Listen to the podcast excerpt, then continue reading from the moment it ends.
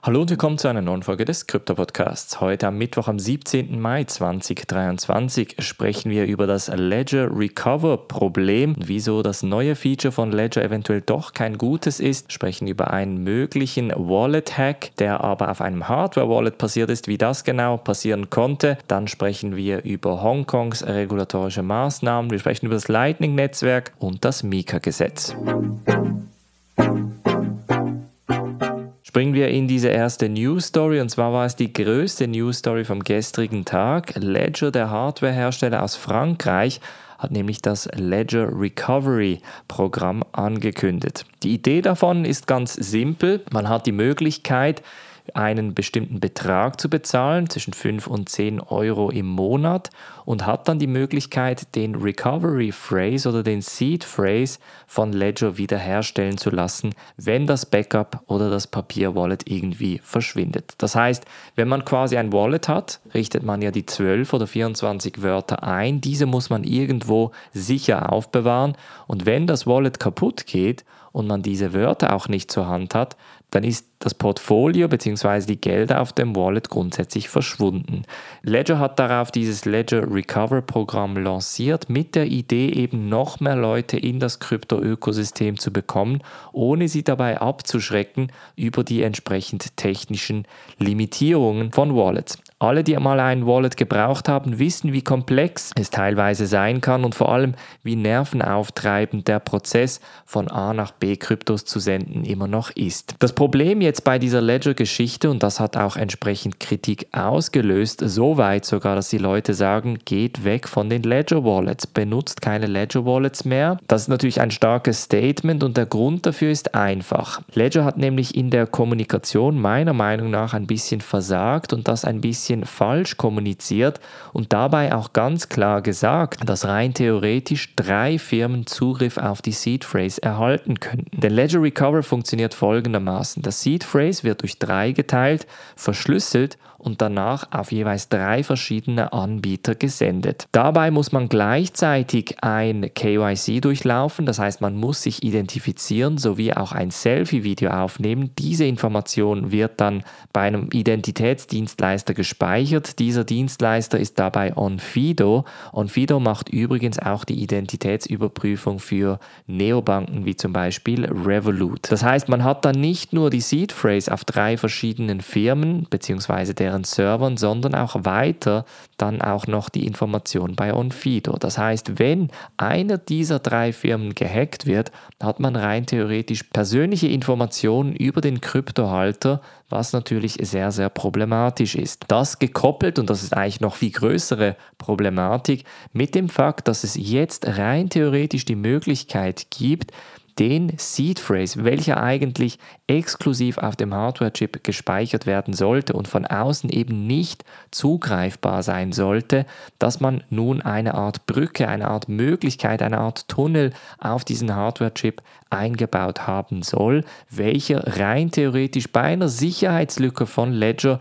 schlussendlich auch die Möglichkeit einem Hacker geben würde, die Seed Phrase auszulesen. Das heißt, wir haben hier Problematiken auf mehreren Ebenen. Auf der einen Seite sicher der Datenschutz, auf der anderen Seite sicher das Vertrauen in diese Firmen und auf der anderen Seite natürlich auch das Vertrauen in diese Hardwarefirma, die Ledger heißt. Jetzt gibt es da mehrere Möglichkeiten, wie man darauf reagiert. Ledger hat da dazu auch ein Statement dazu gegeben. Der CEO, der CTO, aber auch der Chief Experience Officer haben sich bei einem Twitter Space gestern noch zu Wort gemeldet und auch ganz klar gesagt, Leute, um die nächste Million, die nächsten 100 Millionen Leute in die Kryptowelt zu bekommen, müssen wir einfache Methoden haben. Und Ledger Recover ist grundsätzlich für die Leute gedacht, die es sich nicht zutrauen, entsprechend diese Seed Phrase sicher aufzubewahren.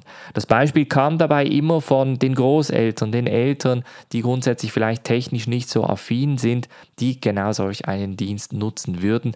Aber es ist natürlich eine interessante Balance zwischen Sicherheit, Souveränität und natürlich auch entsprechend Vertrauen in Ledger. Jetzt hat man, wie gesagt, da mehrere Möglichkeiten. Auf der einen Seite kann man den Teufel an die Wand malen und entsprechend sagen, dass man Ledger nicht mehr brauchen möchte. Man muss dann aber sich auch bewusst sein, dass man die Alternativen da evaluieren muss. Eine Alternative aus der Schweiz ist sicherlich Shift Crypto mit der Bitbox Wallet.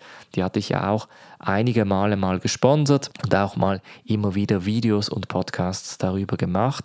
Ich finde die Bitbox sehr, sehr gelungen und der Fakt, dass eben ein Schweizer Produkt und Open Source ist, also dass der Quellcode offen ist, macht es durchaus attraktiver. Wir dürfen auch nicht vergessen, und das kommt dann wieder auf die Datenschutzgeschichte zurück, Ledger hatte vor ein bis zwei Jahren auch ein Datenleck, bei welchem die persönlichen Informationen, also die Adressinformationen von den Ledger-Käufern geleakt wurden. Und das kann dann natürlich auch zu entsprechenden Diebstählen und Erpressungen führen. Von daher muss man sich sehr, sehr bewusst sein, wo man entsprechend diese Dienstleistung einkaufen möchte, ob man Ledger schlussendlich vertrauen möchte. Ich habe in der Mitgliedschaft auch meine Gedanken dazu geteilt. Mein Hauptgedanke dabei ist ganz klar, Ledger nur noch für kleinere Beträge zu nutzen oder ein Treasure und dann für die größeren Beträge entsprechend eine Bitbox und diese dann entsprechend mit Backup versehen. Gleichzeitig dürfen wir aber nicht vergessen, Ledger ist ein Geschäft, das auf Risikokapital aufgebaut wurde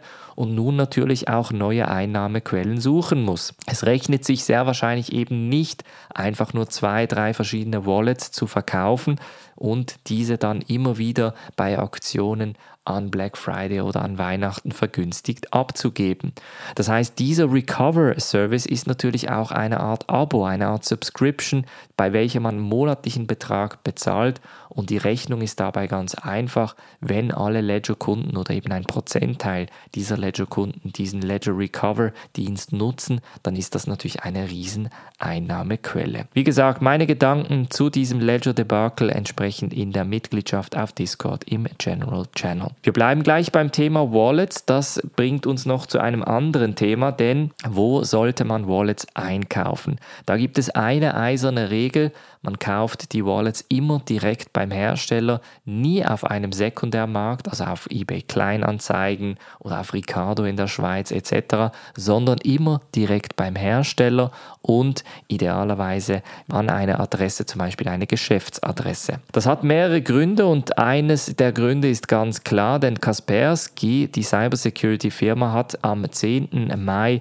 berichtet, dass ein Hardware-Wallet auf einem Sekundärmarktplatz modifiziert verkauft wurde. Das heißt, dass die Mikrochips teilweise umgelötet worden sind, dass die Mikrocontroller gewechselt worden sind und somit natürlich ein modifiziertes Hardware-Wallet versandt wurde. Dürfen nicht vergessen, das Hardware-Wallet funktioniert grundsätzlich genau gleich. Das heißt, der Endnutzer versteht dabei gar nicht, ohne das Wallet effektiv physisch aufzumachen, dass mit dem Wallet gespielt wurde.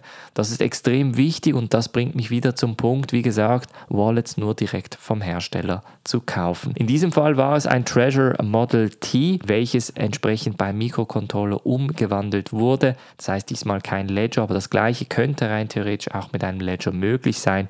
Deshalb, wie gesagt, zum dritten Mal Wallets nur direkt beim Hersteller einkaufen. Jetzt springen wir nach Hongkong. Sprechen über die Lizenzen, die die Hongkong-Regulatoren verteilen wollten. Darüber habe ich ja auch vor ein paar Wochen berichtet. Es ging hauptsächlich darum, dass in Hongkong vor allem die Banken entsprechend Bankkonti für die neuen Kryptodienstleister, die Fuß fassen möchten in Hongkong, verteilen sollten. Der Regulator hat da ganz klar gesagt, wir sind offen, wir möchten entsprechend Kryptodienstleister in unserer Region einladen und gleichzeitig hat die Securities and Futures Commission angekündigt, dass es kein Verbot gibt. Das heißt, rein theoretisch könnten Kryptodienstleister sich jetzt um eine Hongkong-Lizenz bemühen. In der Praxis sieht es allerdings schlecht aus.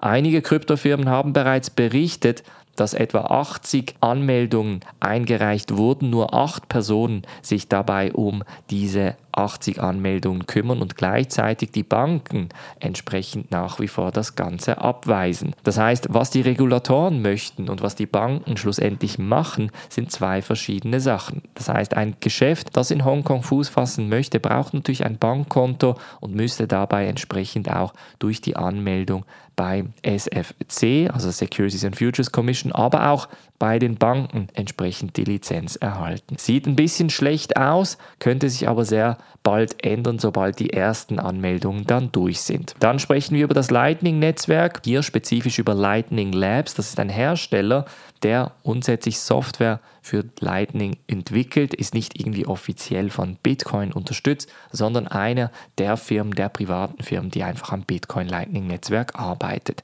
Die haben jetzt eine neue Entwicklung preisgegeben, hauptsächlich für die BRC20 Problematik, die wir ja auch immer wieder angestoßen hatten. Es geht nämlich darum, dass die Leute nun aufgrund der Ordinals, also der Bitcoin-NFTs BRC20-Tokens herausgeben. Das heißt Tokens nach einem BRC20-Standard auf der Bitcoin-Blockchain. Das Ganze hat dann natürlich zu diesen Gebührenstrukturen geführt. Das heißt, eine Transaktion kann bis zu 25 oder 30 US-Dollar kosten. Und Lightning Labs hat jetzt gesagt, da müssen eine Abhilfe schaffen und das Taproot Assets Protocol released. Ziel davon soll es sein, grundsätzlich diese BRC20 Tokens auch off-chain zu lancieren. Das heißt, ohne dass man dabei Blockspace braucht, dass man die Bitcoin-Blockchain belastet, soll man BRC20 Tokens rein theoretisch im Lightning-Netzwerk starten können.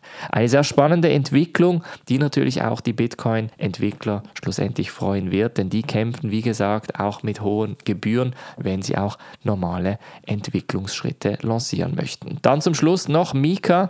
Die Mika-Regulierung wird nämlich im EU-Rat einstimmig angenommen. Das ist nämlich gestern herausgekommen. Der Europäische Rat hat den bahnbrechenden Rechtsrahmen einstimmig angenommen. So schreibt das BTC Echo dass sich die 27 Finanzminister aller EU-Mitgliedstaaten gegen die bereits im EU-Parlament verabschiedete Gesetzgebung stellen, war ohnehin nicht zu erwarten. Eine ziemlich große Sache, wir haben schon lange über Mika gesprochen. Vor allem ist es jetzt interessant, weil Mika weltweit eigentlich die erste Gesamtregulierung für den Kryptomarkt darstellt und somit natürlich auch ein Vorteil gegenüber den USA. Das bedeutet, dass nun Kryptodienstleister ein regulatorisches Framework in der Eurozone haben, um ihre Dienstleistung im Euro-Bereich entsprechend zu lancieren. Das könnte durchaus wieder Firmen in den Euro-Bereich bringen, was idealerweise natürlich auch die Wirtschaft und die Innovation wieder vorantreibt. Das war's von der heutigen Folge. Wir hören uns morgen wieder. Macht's gut und bis dann.